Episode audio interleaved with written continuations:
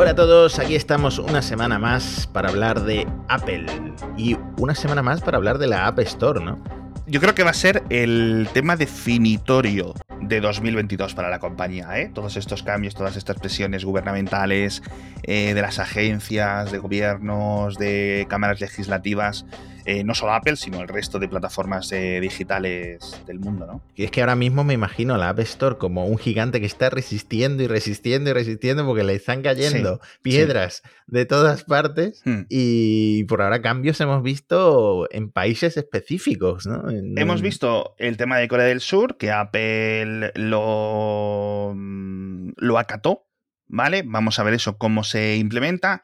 Y lo que hemos visto un poco más avanzado es un tema que comentábamos en diciembre con la Agencia Regulatoria de Países Bajos, que después de investigar ciertas demandas por parte del grupo Match.com, etcétera, intentaba evaluar si se deberían de aceptar en Países Bajos pagos alternativos dentro del App Store, porque al final es donde ellos tienen la competencia, ¿no? Y al final se redujo a, que Apple debería de aceptar pagos alternativos en aplicaciones dentro de la categoría de citas, no en general, no en juegos, etc. Entonces, eh, Apple protestó y al final también ha acatado no esta sentencia, porque no es un tribunal, pero sí la decisión burocrática, por decirlo así. Y ya está casi todo preparado. Entonces, Sabemos que Apple está preparando una especie de marco global, porque estos son cambios que por la fuerza va a tener que ir haciendo en diferentes partes del mundo, pero no sabemos otras cosas. Entonces voy a intentar explicarte lo que sabemos que va a cambiar en Países Bajos y en Corea, y de ahí vamos a intentar tirar para que, oye, saber si en México, en España eh, o en otras categorías o la guías o el comportamiento del App Store va a cambiar en 2022, ¿vale? En principio, lo que tiene que hacer un desarrollador holandés de una aplicación de estas o un desarrollador de Corea del Sur es crear otro binario, es decir, hacer una segunda exportación de sus aplicaciones y enviarla por separado dentro de la web donde se suben las aplicaciones, etcétera, para que Apple la distribuya en Holanda. Es decir, no puede ser el mismo binario con alguna especie de condición, ¿no? Si está el usuario en Holanda, mostrar esta interfaz, ¿no? Etcétera. No tiene que ser un binario por separado.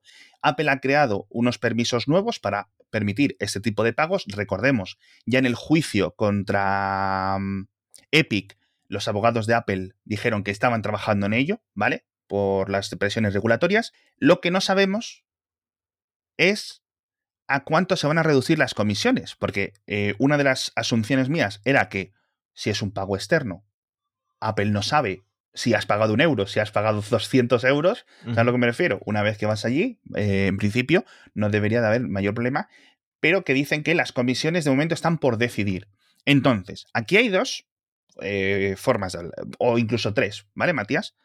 Uno, las, las, las, comisiones bajan a cero. Yo lo solo veo unas muy pocas posibilidades. Sería lo suyo y creo que, ahora te comentaré, que es el camino futuro.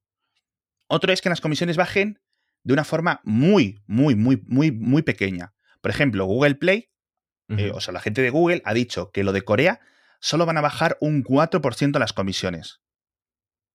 Es decir, que Google quiere que los desarrolladores en Corea del Sur, sobre todo los de videojuegos, si hacen pagos externos, tienen que pagar en vez de un 30, un 26%. Ajá. El problema es cómo vas a ver Google, cómo vas a ver Apple, cómo vas a ver Amazon o la empresa que sea o Samsung si tú has pagado por comprar unas gemas o tú has pagado por pagar una suscripción de Netflix o tú has pagado por lo que sea, ¿cómo lo van a saber si el pago lo hemos procesado entre la empresa que gestiona esa app y yo, que soy el que lo ha pagado, ¿no? O el, o el usuario, el cliente que sea. Hmm, y aquí Entonces, una cosa que no estamos diciendo, que las apps no van a gestionar los pagos, recurrirán a otros servicios que también tendrán sus comisiones. Entonces, si, le pues quitas solo cuatro puntos, te quedas casi, en el 30% de nuevo. Te quedas, te quedas igual. Eso, eh, obviamente, esa decisión de Google del 4%, como dices tú, no es casual. Es para que la gente diga, joder, si voy a tener que estar aquí reprogramando para quedarme igual, porque pongo Stripe, porque pongo los pagos de no sé qué, porque pago PayPal, etcétera, y al final me quedo igual, pues sigo poniendo los pagos de, de, Google Play, etcétera. Que recordemos que Google Play acepta pagos alternativos en todas las aplicaciones en todo el mundo, menos en juegos. ¿Por qué? Porque es donde está el dinerito. Es donde está el dinerito. Es decir, no está en esta aplicación de calendario, esta aplicación de hacer la dieta, no sé qué. No, está en los juegos, ¿vale? Que es donde está todo el dinerito. Entonces, por lo que te decía que el 0% creo que es el futuro. Perdón, eso te lo voy a decir luego.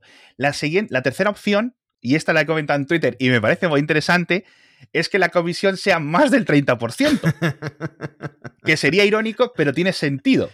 Y es que, claro, si Apple tiene que gestionar o, digamos, revisar 2, 3, 5, 60 binarios, eso es más carga de modelación. Con lo cual, Apple puede ir delante de un juez o delante de un cuerpo regulatorio y exponer esa tesis. Ah, ¿quieres pagos alternativos? Perfecto, pero la comisión ya no es el 30%, es el 35%.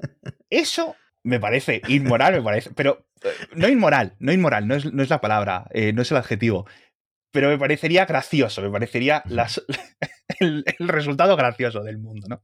Pero sí es cierto que, que es un argumento que se puede defender. ¿Vale? Ese 35%, o una subida de comisiones en vez de un cero. Lo que te decía del 0% es que, claro, estamos en el paso 1 de las regulaciones, es decir, después de muchos años de quejas de los Netflix, los Spotify, los eh, Tinder, los creadores de videojuegos, los Epic Games, etcétera, eh, se han quejado mucho tiempo, queremos pagos alternativos o queremos una bajada de comisiones, bla, bla, bla, bla, bla, bla. bla. Ahora el, dique se ha roto, ¿vale? Es decir, tanto Apple como Google eh, por diferentes presiones, tanto, no, tanto por juicios, sino por presiones regulatorias, eh, están empezando a aceptarlo. Entonces, yo creo que el siguiente paso va a ser que van a llegar y va a haber una subsecuente queja, que es, me aceptan los pagos, pero estoy igual. Es decir, están utilizando su posición de su posición dominante para seguir pidiéndome comisiones exageradas, aunque yo no tenga nada que hacer con ellos, aunque mis pagos no tengan que ver. Es decir, aunque ya estén totalmente desintermediados, me siguen exigiendo comisiones, que eso es un comportamiento que yo creo que es mucho más fácil para un regulador extender y rápidamente forzar a esa reducción drástica de comisiones. Entonces estamos en una etapa 1, una etapa 2 o algo así, de, de un tour, de una vuelta ciclista de muchísimas etapas. Así que yo creo que la, presa se ha roto y ahora vamos a ver hasta dónde caemos. ¿Cómo yo creo que va a ser 2022? Iremos viendo más de estas apariciones y más de estos eh, pagos alternativos en diferentes categorías, con las diferentes interpretaciones que tengan. Vamos a ver mucha presión legislativa en Estados Unidos, que puede cambiarlo por completo, porque al final son empresas estadounidenses y se pueden, eh, puede haber muchos cambios ahí. Vamos a ver algo también desde China, aunque estoy un poco más perdido, ¿vale? Y no sé muy bien cómo van las cosas, pero yo creo que lo que vamos a ver es una competición eh, capitalista, por decirlo así, o mercantilista, entre las dos opciones. Por una parte, Apple mejorará espero sus comisiones y sus sistemas, es decir, ya que gestionan ellos los pagos, es que es más cómodo para nosotros, para los consumidores, pagar desde la App Store es mucho más cómodo, podemos cancelar todas las suscripciones de golpe, podemos asumir que Apple protege nuestros datos, podemos asumir un montón de cosas que son reales, ¿no? Y eh, vamos a preferir hacerlo. Entonces, si llegan los creadores de videojuegos en X país o en X zona o en X región y te dicen que si pagas por mi cuenta, en vez de darte 100 gemas, te voy a dar 150, mucha gente va a ir allí. Pero claro, hay que ir viendo, pues, como de fácil es pagar, etc. Entonces veremos cómo Apple mejora el software, mejora las plataformas de pago, intentará reducir un poco las comisiones para competir con los mercados, con los mercados alternativos, con lo cual, a su vez, los mercados alternativos intentarán mejorar su interfaz, su usabilidad, las facilidades de los pagos, etc. Es decir, con lo cual entra en una competición, que es lo que no había hasta ahora, en los que los consumidores creo que vamos a salir ganando. De nuevo, eso es lo que yo creo que va a ocurrir poquito a poquito, piano a piano, a lo largo de 2022. Veremos. Lo cierto es que, eh, por, cierto, la tercera piedra venía desde Illinois, que lo hemos visto porque la Cámara de los Diputados del Estado, que no es un estado muy grande, no es Texas, no es California, no es Nueva York, Illinois, que son como 5 millones de habitantes más o menos, pero bueno, suficiente, eh, también estaba empezando a mover legislación y había aprobado una legislación similar. Con lo cual, se abre un poco la puerta para que desde dentro de Estados Unidos, a lo mejor los ciudadanos de Illinois tengan esa posibilidad ¿no? de pagos alternativos. Con lo cual, llega un momento que Apple, Google, etcétera, dirán. Para andar con tantas complicaciones, lo permito en todo el mundo. Gran anuncio en la WWDC, en el Google I.O. o cuando sea, y nos quitamos de este jaleo, nos quitamos de esta cosa que nos está, es que ya, es que aunque sea ya por no gastarte tanto dinero en abogados, macho, que son muchos juicios. Pero bueno, en fin, ¿te has quedado a gusto? ¿Te lo he explicado bien? Bueno, es, un poco abrumador todo. lo, del, 0% no lo he terminado de entender. Pero supongo que ya iremos viendo cómo salen los juicios. Yo no lo sé. Yo es que, de nuevo, sé, eh, no sé muy bien cómo van a querer pagar, ¿vale? No sé muy bien cómo, cómo van a querer cobrar esas comisiones. Pero bueno, ¿de qué más cositas podemos hablar? Eh, te iba a decir, te iba a decir, te iba a decir, perdona que te interrumpa que muchos usuarios, muchos oyentes nos han dicho que en los rumores de 2022 del episodio anterior solo comentamos iPhone. Y dice, ¿qué pasa? ¿Que no hay más productos? Te voy a decir muchos usuarios, pero realmente han sido dos, con lo cual, voy a ser honesto, dos personas nos han dicho. Y si es cierto que se nos olvidó, al menos a mí se me olvidó comentar. Entonces, si quieres, hacemos esta reactualización o este repaso rápido a 2022 a las dos, tres cositas que sabemos o que creemos saber, tanto de Mac como de iPad, y luego ya nos vamos, porque tenemos un montón de temas para comentar hoy, ¿vale? ¿Qué quieres hablar primero? ¿De Mac, de iPad ¿O quieres hablar de las gafas? Las, gafas, estoy saturado. Muchos rumores de las gafas. Te entiendo, pero es muy rápido, es muy rápido. Es que simplemente Mark Gurman hace unos días volvió a publicar un poco más de información sobre, las, sobre la, situación actual o sobre lo que se está desarrollando de, las, de estos cascos de realidad virtual que prepara Apple y decía unas cosas que son un poco preocupantes. Decía que este anuncio inminente en la WWDC aunque no fueran, aunque no fueran a salir a la venta en ese momento, pero que se anunciaran, se presentaran, la gente empezara a crear software, etcétera, para ellas, que ya está un poco más en el aire. Con lo cual, ostras, tú, a lo mejor eh, en vez de estar a cinco meses de verlas, estamos a un poco más de tiempo. Volvió a insistir en el precio de 2.000 o más dólares por casco, con lo cual ya mm, yo estoy fuera del mercado. Recordemos que antes había hablado incluso de 3.000 dólares por, por casco. Ay, a mí me duele gastarme 200 euros en unos AirPods, pues imagínate. El, el caso es que eh, no entiendo cómo puedes crear un nuevo mercado, que es lo que mm, pues Tim Cook viene diciendo, que él quiere retirarse después de introducirse en una, nueva categoría de mercado, eh, pero a lo Apple, que es dominando ese mercado, ¿no? Como pasó con el iPad, el Apple Watch, etc. Eh, ¿Cómo puedes intentar repetir esa jugada con unas gafas de más de 2.000 dólares o de incluso 3.000 dólares. No lo, no lo entiendo. Sí, que recordemos que si, por ejemplo, me invento la cifra, son 2.400 dólares, esto es sin impuestos, que, que, son 2.900 y pico euros, cuando luego estoy por aquí. Que te imagínate, es que, joder, ya pueden ser buenas. Y entonces Mark Gurman ha seguido con algunos detalles más técnicos, pero tengo que decir que tengo dudas sobre lo que ha escrito y creo que te lo puedo argumentar, Matías. Dice que es preocupante, ya digo, que eh, se han encontrado con problemas de sobrecalentamiento, ¿vale? Que esto es lo que pasaba con el Power, pero por motivos diferentes. El Air Power era porque las bobinas, digamos que se sincronizaban y empezaban a emitir demasiado calor. Esto es un tema de los microprocesadores, que dice que tendría dos, muy interesantemente. Dice uno equivalente a un M1 Pro, lo cual vendría para explicar un poco el precio, joder, no vas a regalar un M1 Pro en unas gafas de 300 euros, ¿sabes? Quiero decir, las Oculus Quest de, de, Facebook tienen un Snapdragon de gama alta, pero baratito, ¿vale? Claro, que si no lo conectas por USB un monitor y tienes tu propio ordenador funcionando en unas gafas, ¿no? Una cosa muy rara. ¿no? Exacto. Y dice que esto podría venir, eh, que quizás simplemente se solucione, entre comillas, reduciéndole el, voltaje o el bataje, depende de cómo lo quieras mirar. Y dicen que inicialmente este problema del calor viene porque, claro, ahora el procesador está incrustado en las gafas, es decir, en lo que te pones dentro de la cabeza o la cara o como sea, ¿vale? Podéis imaginarlo dentro de vuestra mente como un casco de esquiar o como unas HoloLens, es decir, nunca, para este producto no os imaginéis algo de realidad aumentada, rollo Google Glass o cosas así. No, esto es un casco que va a pesar y que te lo vas a poner y que te va a cubrir al menos la parte superior de la cara. Y que Johnny Ive, antes de irse de Apple, una de sus últimas decisiones había sido que este dispositivo no podría estar dividido en dos partes, digamos, el visor y la unidad de procesamiento. Fuesta en un elemento separado externo, que es lo que hace las Magic Clip. Es decir, las Magic Clip en, la cara tú tienes el chip fotónico, la emisión de cosas a tu cara, etcétera, pero todo el procesamiento está en una petaquita en forma de disco que tú te la puedes poner colgada del cinturón, puesta en un. En, el bolsillo, y está la batería, el procesador, etcétera. Y eso Johnny Ive dijo que no. Con lo cual, porque es engorroso, porque no sé qué, podemos darle la razón más o menos, ¿no? Y que, entonces, claro, al llevar los procesadores, las baterías, el no sé qué, a las gafas, al casco, a lo que te pones en la cabeza, no solo aumentas el peso, sino que aumentas el calor, porque ahí tienes las pantallas generando calor, las baterías generando calor, el procesador generando calor y todo delante de tus ojos y delante de tu cara, y eso pues es difícil de disipar, ¿vale?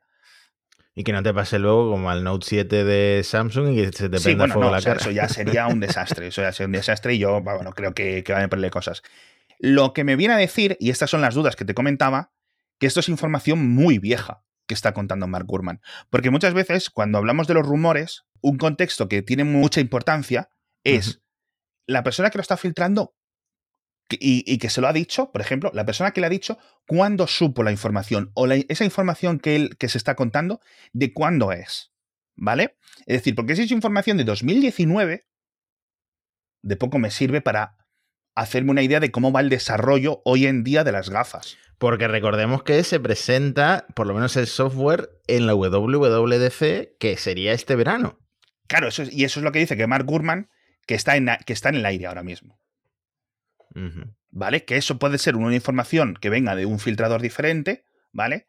Y el tema de las ideas de que si el casco, la doble pieza, la petaca, el no sé qué, eso puede ser información un poco más vieja. Pero bueno, veremos, veremos porque falta mucho por saber. Yo creo que aquí tenemos muchísimas incógnitas. Eh, los Mac, ¿vale? En principio, en esa presentación inicial de año, primavera, vamos a asumir abril, por decir una fecha más o menos cerrada, aunque a saber, de este iMac de 27 pulgadas, en el que se está volviendo a hablar de las 27 pulgadas, más fino que el de 24, obviamente, porque al final no sería muy distinto en procesamiento, etcétera, pero al tener más área interior, pues tienes más zonas donde repartir los, eh, la electrónica, con lo cual lo puedes hacer un poco más delgado, más fino, con la misma tecnología de paneles LCD en vez de mini LED, con lo cual los mini LED no llegarían. A mí se me ha venido abajo totalmente, o sea, yo este era el ordenador que deseaba pero eh, mantienen el tamaño cuando el pequeño sí aumentó el, tamaño del panel y, el, y LCD en lugar de LED. Mm, Son buenos LCDs, pero sí es cierto que el mini LED que estamos viendo en los, en los iPad, etcétera, están muy chulos, tío. Pues sí, pero no sé, se me, ha venido, se me ha venido un poco abajo, pero también ya estaba decidido a esperarme a las futuras generaciones hmm. del de, Apple Silicon, porque seguimos con el M1 Pro, supongo, Sí. Que no es que tenga mucho tiempo, no es que vaya mal ni nada de eso, pero bueno, ya se viene la generación del M2 y luego vendrá el M2 Pro y hmm. luego el salto a 3 nanómetros con eh, supuesto salto con los M3. Entonces, no sé, yo... Bueno, a ver. Ahora mismo... Yo, sin tener mucha idea, yo creo que entre un M1 Pro y un M2, el M1 Pro debería ser un poco más potente, porque recordemos que es duplicar núcleos, ¿no? Etcétera. Para muchas cosas será incluso más apetecible un M1 Pro. Pero bueno, el caso es que está, en, está ahora mismo, porque otras fuentes siguen insistiendo en que sí va a ser mini LED, con lo cual, ¿vale? Es decir, hay discusión de, filtraciones y me da más pena a mí el tema del tamaño porque yo ya daba por hecho los 30, 32, o me había hecho un poco esa idea en mi, en mi cerebro, pero bueno, yo si es LCD y si es 120 Hz, que podría ser uno de los grandes añadidos contra el iMac actual, yo creo que ya eso da un, suficiente motivo, ¿no? Como para que sea suficientemente superior al iMac actual, esos de colores tan bonitos, etcétera. Pero bueno, no sé qué piensas tú. Porque claro, es que sabes qué pasa, que aquí es muy difícil los rumores y, es donde viene toda esta confusión. Sabemos que Apple prepara nuevos monitores externos. Entonces, toda esta creación de componentes, todo esto no sé qué, a lo mejor se está confundiendo que Apple está pidiendo para este monitor externo piezas, componentes, paneles, pantallas mini LED, 120, etcétera, y la gente no sabe si asignárselos a esa pantalla o al iMac nuevo. Entonces, los propios filtradores o los que proveen de información a estos filtradores, a esta gente que lo cuenta de forma pública, se está creando esta confusión, con lo cual veremos porque también se espera esa pantalla, ese Cinema Display nuevo, un poco más barato que el XDR actual, etcétera, etcétera, etcétera. De nuevo, recordamos, este tipo de cosas son para profesionales. ¿Que hay alguien que lo utiliza para navegar por Internet y usar Chrome y Spotify? Hmm. Seguramente hay alguien por ahí, pero joder, eh, ¿vale? ¿Sabes lo que pasa? Que el iMac siempre en cada rediseño, en cada generación nueva, siempre tenía una pantalla cada vez más impresionante. El que estoy usando yo tiene una pantalla 5K eh, que no se entiende cómo se podía comprar con ordenadores que empezaban por, por mil largos, ¿no? Casi, casi 2.000 euros. Ya tenías el de 27 pulgadas. Eh, no se entiende cómo puedes comprar una pantalla de esta calidad eh, que te viene además con un ordenador. En este caso va a venir con el muy potente. Claro, entonces yo me esperaba ya que, que Apple diera el salto en los modelos Pro, como no lo ha hecho en los modelos de 24 pulgadas, a mini LED como está haciendo en otras categorías. No lo sé, eh, me ha decepcionado, pero por otro lado no dudo que la pantalla vaya a ser la polla. Claro, eh, hablando mal y pronto, pero sí es cierto. De todas formas, nosotros comentamos los rumores, los especificamos por dónde van variando, pero vemos cómo su evolución nos puede ir dando unas pistas. Siempre, tanto nosotros en el podcast como en otros podcasts, otros blogs, etcétera, pecamos de hacernos muchos castillos en el aire sobre lo que se va a presentar y luego es distinto. Entonces, es interesante de nuevo, sobre todo ir viendo qué es lo que se dice, qué es lo que se cambia a decir, porque es mucho más interesante y mucho más indicativo de por dónde van las cosas la evolución del rumor que el último rumor. Es decir, si coges el último rumor, porque LED, ¿cuánto llevamos hablando de LED, tío? ¿Dos años? Sí. ¿Dos años y pico? De microLED incluso, tal. Chico, ¿sabes? O sea, es que las pantallas de microLED para los iMac tendrían que haber llegado en 2020. Estamos en 2022 y aún estamos así. Entonces, es, es difícil, es difícil, es una tecnología estamos en un, en un mercado de dificultad para conseguir componentes y punto. Es decir, a lo mejor el iPhone SE nuevo que comentábamos iba a tener, iba a dar el paso a pantalla OLED. Sí, pero es que a lo mejor se han puesto tan caras que Apple no puede permitírselas o no en las suficientes cantidades. Entonces ha decidido poner luego LCD. Y entonces a lo mejor está pasando lo mismo con estos iMac. Quería poner eh, micro LED o mini LED para los iMac nuevos, estos de 27 o de 30, lo que sea, y han visto que no puede con el suficiente tamaño o toda esta evolución la tenemos que tener en, esta, en, esta, en este contexto, que es lo, más importante, porque no estamos en un año normal de rumores y, todo, y sobre todo estos rumores de componentes. Así que bastante está que Apple esté sacando cosas nuevas. en fin, y luego de los iPad, pues nada, ¿eh? en principio, pues el iPad Air, eh, lo que sabemos o lo que se va diciendo es que el iPad Air cuando se renueve va a seguir con el botón de Touch ID en el lateral, muy similar al iPad mini y muy similar a lo que ya tiene el iPad Air, que es el botón lateral, y que no va a dar el salto a tener Face ID como si tienen los iPad Pro, ¿verdad? Así que nada, veremos. Este, y, y, bueno, 5G, con cámara mejor eh, frontal, con el Center Stage, con lo cual una actualización decente para el nuevo iPad Air, que yo creo que ya sería la novena o la décima generación mm, real, ¿no? Me has eh, pillado, me has pillado, sí. Pero bueno, eh, la verdad que muy, muy importante. ¿Vale? Muy, muy interesante lo que van a sacar. De, nuevo veremos el precio, a ver a cuál, a cuál sale. Que por cierto, Ross Young le dio credibilidad, perdón que vuelva al iPhone, a que el año que viene el iPhone SE va a tener el diseño de el iPhone X, pero con una sola cámara, eh, yo me parece que es interesante. el año que viene. El año que viene, el de este año sería igual que el iPhone 8, digamos. Igual que lo que hay ahora mm, mismo. lo que hay ahora. Pero el año que viene ya pasaría ese diseño de notch con Face ID. Eh, y con, bueno, mantendría una cámara pues, porque por algún sitio hay que recortar, ¿no? Pero me parece un teléfono muy, muy interesante si, si es así, porque ya el tamaño de pantalla sería bastante más grande. Palabra de Ross. te adoramos, óyenos, ¿no? Eh, ahora mismo todo lo que diga este hombre va a misa, porque las está clavando todas, así que hay que prestar mucha atención a este tema. Hablando de pantallas y de Ross Young, él sí dice mini LED para los iMac, por cierto. Bueno, ojalá, ojalá. Ojalá, crucemos los dedos, toquemos madera. Eh, vamos a comentar el patrocinador de esta semana, que vuelven a ser la gente de Cuidado con las macros ocultas, ¿vale? Un podcast fantástico, un podcast que todos los meses publica una entrevista con expertas, con expertos, con gente que sabe muchísimo, muchísimo, muchísimo. No es un podcast al uso, es un podcast eh, en el que se meten en un tema, eh, eh, pues, con, mucha narrativa, muy bien editado, en el que te intentan, es realmente son pequeños documentales en audio, 50 mm, minutos más o menos, y sales muy, muy, muy aprendido de los diferentes temas. Están centrados en tecnología para empresas, pero yo creo que son muy aptos para todo el mundo, ¿vale? Hablan de muchos temas, solo llevan cinco episodios, pero es un podcast muy, muy bueno y muy recomendable. Simplemente tenéis que buscar cuidado con las macros ocultas en vuestro cliente de podcast o entráis en cuidado con las macrosocultas.com o el enlace que os dejamos en las notas del episodio para suscribiros, para escucharlos, para porque yo creo que merecen mucho la pena.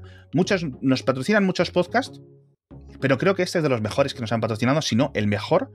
Y, la verdad es que yo lo he escuchado, me gustan todos los episodios y ahí está en mi lista, en mi carpetita de suscritos, para ver qué es lo que publican el mes que viene. Así que ya sabéis, cuidado con las macrosocultas.com, un podcast de 480 muy, muy, muy bueno sobre tecnología.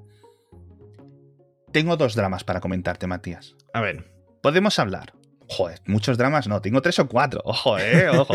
podemos hablar del TikTok de las Apple Store.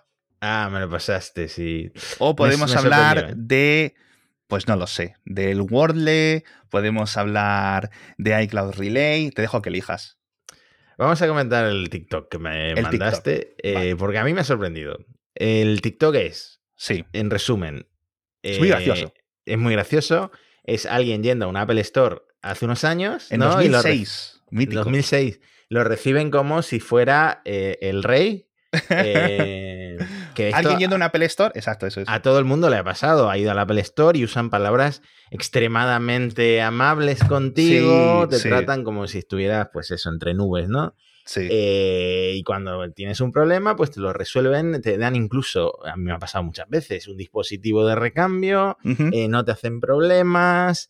Eh, incluso fuera de garantía, sobre todo si estás dentro de los dos años de la Unión Europea, aunque estés fuera de la garantía de Apple, te arreglan las cositas. Pero ahora el TikTok pasa al presente y es como si fuera el patio de una cárcel, ¿no? el genio te atiende con un cigarrillo en la oreja, eh, te insulta, te dice que a quien le cuentas y no te arregla el problema.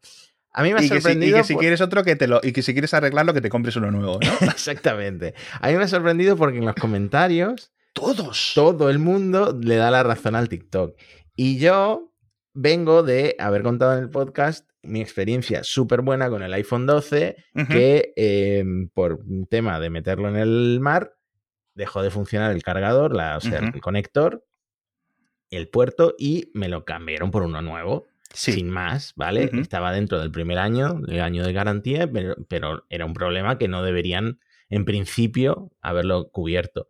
Y me lo cambié, entonces yo, mi experiencia, la última que tuve con la App Store, ha sido muy buena, pero por lo visto, el comentario generalizado es que ahora no son, el trato no es el mismo. ¿Por qué? ¿Por qué? ¿Qué ha cambiado? Yo aquí veo, varios problemas. O sea, veo varias cosas. Primero, esto es graciosísimo, etcétera, pero no deja de ser una crítica, una burla, una parodia realmente. Esa es la palabra que buscaba, una parodia. Pero sí es cierto que hay un eco que resuena de. Claro, cuando Apple en 2006, que el año yo creo que elige no es, no es, eh, no es casualidad, y por cierto, en los comentarios había mucho, ah, yo era un genius y esto es verdad, esto yo era un empleado de Apple y esto es totalmente cierto, tal, no sé qué, no sé cuánto. O yo soy un empleado de Apple y esto es totalmente cierto. Aquí hay dos cosas que han cambiado. Primero, Apple era una compañía mucho más pequeña y antes a las Apple Store ibas a que te cambiaran o te arreglaran algo en el Mac. Entonces, si tú tenías un Mac en 2004, 2005, etcétera, eras una minoría minoritaria. O sea, eras uno, o sea, no, no, encontrabas otro Mac en tu barrio entero, ¿vale? ibas a la universidad y eras el único con Mac. Ibas al trabajo y te desmiraban o te ponían problemas por los Mac, porque si no era compatible con los pendrive o con no sé qué o con no sé cuánto, ¿no? Eran, era un mundo diferente, ¿no? Entonces, cuando tú ibas a la Apple Store, recordemos que se supone que esto era, también mucha gente lo achaca a Steve Jobs, eh, sí. al cargo de la compañía, etcétera, o no, pues ibas a un sitio en el que encontrabas pues un lugar común, un sitio de peregrinación en cierto sentido, ibas ahí y estabas bien, lo pasabais, eres como, pues eso, un sitio para una minoría más o menos selecta, ¿vale? Con las condiciones buenas y eso todo más relajado, etc. ¿Qué es lo que ocurre hoy en una Apple Store? Y esto yo creo que es más de Estados Unidos, con lo cual no puedo hablar directamente de lo que ocurre. Es que el consumidor actual de Apple es, 200.000 adolescentes, cualquier persona con un iPhone, pantallas rotas constantemente, quiero que me la arreglen, quiero no sé qué, los AirPods, el Apple Watch, cosas mucho más baratas y, muchísimo más público y muchísimo más atención al cliente y que la gente está como mucho más enfadada, ¿no? Entonces, no es lo mismo que vaya una chica, un chico de 27 años que tiene un Mac, que sabe y que entiende eh, esa filosofía de Apple de principios de siglo, guay, no sé qué, de una forma relajada, oye, mira que no me va bien el puerto Fireguire, que no sé qué, que no sé cuánto, que, que te vaya un tío de 18 o un tío de 58 por, pidiéndote un iPhone no porque se le ha roto la pantalla porque se le ha caído, ¿no? Entonces, el tipo de cliente ha cambiado radicalmente y, por otra parte, hay muchos más empleados en las Apple Store, muchas más Apple Store que entonces, con lo cual, pues Apple ya no puede contratar a, digamos, esos cuatro o cinco expertos en Mac que había entonces, sino que tiene que contratar gente que está pues mucho más agobiada, mucho más ahogada o que no es tan experto en los tres productos que tenía la compañía entonces comparada con los 300 que tiene ahora o la compañía no tiene los recursos, o quizás, eso sí es cierto, en favor del vídeo, hayan cambiado algunas políticas, porque a lo mejor antes era un poco más permisivo, ¿no? También te digo, en Estados Unidos concretamente no hay nadie que no tenga un iPhone. No sería sostenible que le venga alguien con un puerto roto y le den un teléfono nuevo. Mm. Bueno, quizá es esa la política que ha cambiado, que dicen, no, pues esto ya no se hace así. Claro. No sé, quizá yo no lo he notado porque quizá mm. en España no, no tenemos todavía ese trato eso es lo que yo, eso es lo que yo asumo. Y de todas formas, yo creo que tiene que ver, ya te digo, mucho más con, los consumidores y con el, número de consumidores que hay, o de clientes, mejor dicho. Eh, porque siempre lo hemos dicho, si tú vas a un Apple Store, siempre vas a tener un mejor eh, trato que la atención al cliente de casi ninguna empresa. ¿Vale? Eso, mm, la verdad es que es una verdad como un templo y te puede gustar más o menos Apple, pero esto hay que respetarlo. Se te rompe el Galaxy, se te rompe el Pixel, eh, lo que sea, siempre vas a tener más problemas que con un iPhone, es, lo que hay. Y es uno de los puntos por los que yo, a lo mejor, hay años y años y años que me he tirado sin usar un iPhone, pero recomiendo el iPhone, ¿no? O, no me compro un Mac, pero recomiendo Mac para, por, por ese tema. Pero si tú vas con respeto, con calma, en un Apple Store, ya no una sonrisa y, eso, te van a tratar mejor que si entras a gritos. Eso ya en cualquier tienda. ¿Vale? Con lo cual esa es mi recomendación. Porque recordemos que siempre hay gente en Twitter, que lo hemos comentado aquí, que siempre tiene muy malas experiencias en las Apple Store. A lo mejor el problema no está en las Apple Store. ¿Vale? Entonces, joder, somos humanos todos, ¿no? Y si llegas y, y es cierto que muchas veces te chulean y te putean y no sé qué y que no sé cuánto, ¿vale? Yo creo que este tema va a dar muchos comentarios de los oyentes, así que si algún oyente... No, por favor, por favor. Eh, dadnos vuestras experiencias, contadnos vuestras experiencias, porque sí es cierto que eh, las, de Matías y, las mías, pues la verdad es que en general siempre han sido bastante buenas con, con las Apple Store. No, no, no, siempre con Apple, pero siempre con las Apple Store, siempre bastante bien. Así que tal. Y sobre todo, si hay alguien que haya trabajado en las Apple Store y nos quiere contar algo, tenemos todos los oídos abiertos. No sé si quieres hablar de. Mira, hemos hablado de las Apple Store, hemos hablado de los empleados. ¿Has visto lo del salario de Tim Cook de este año? Sí. O del año pasado, hicieron, dicho. Hicieron el cálculo de cuántas veces más cobra que el empleado, el empleado de, joder, que el empleado promedio de Apple y son 1447. Pero bueno, al final es normal, ¿no? Si haces el cálculo es normal, entre comillas. Hostia, tío.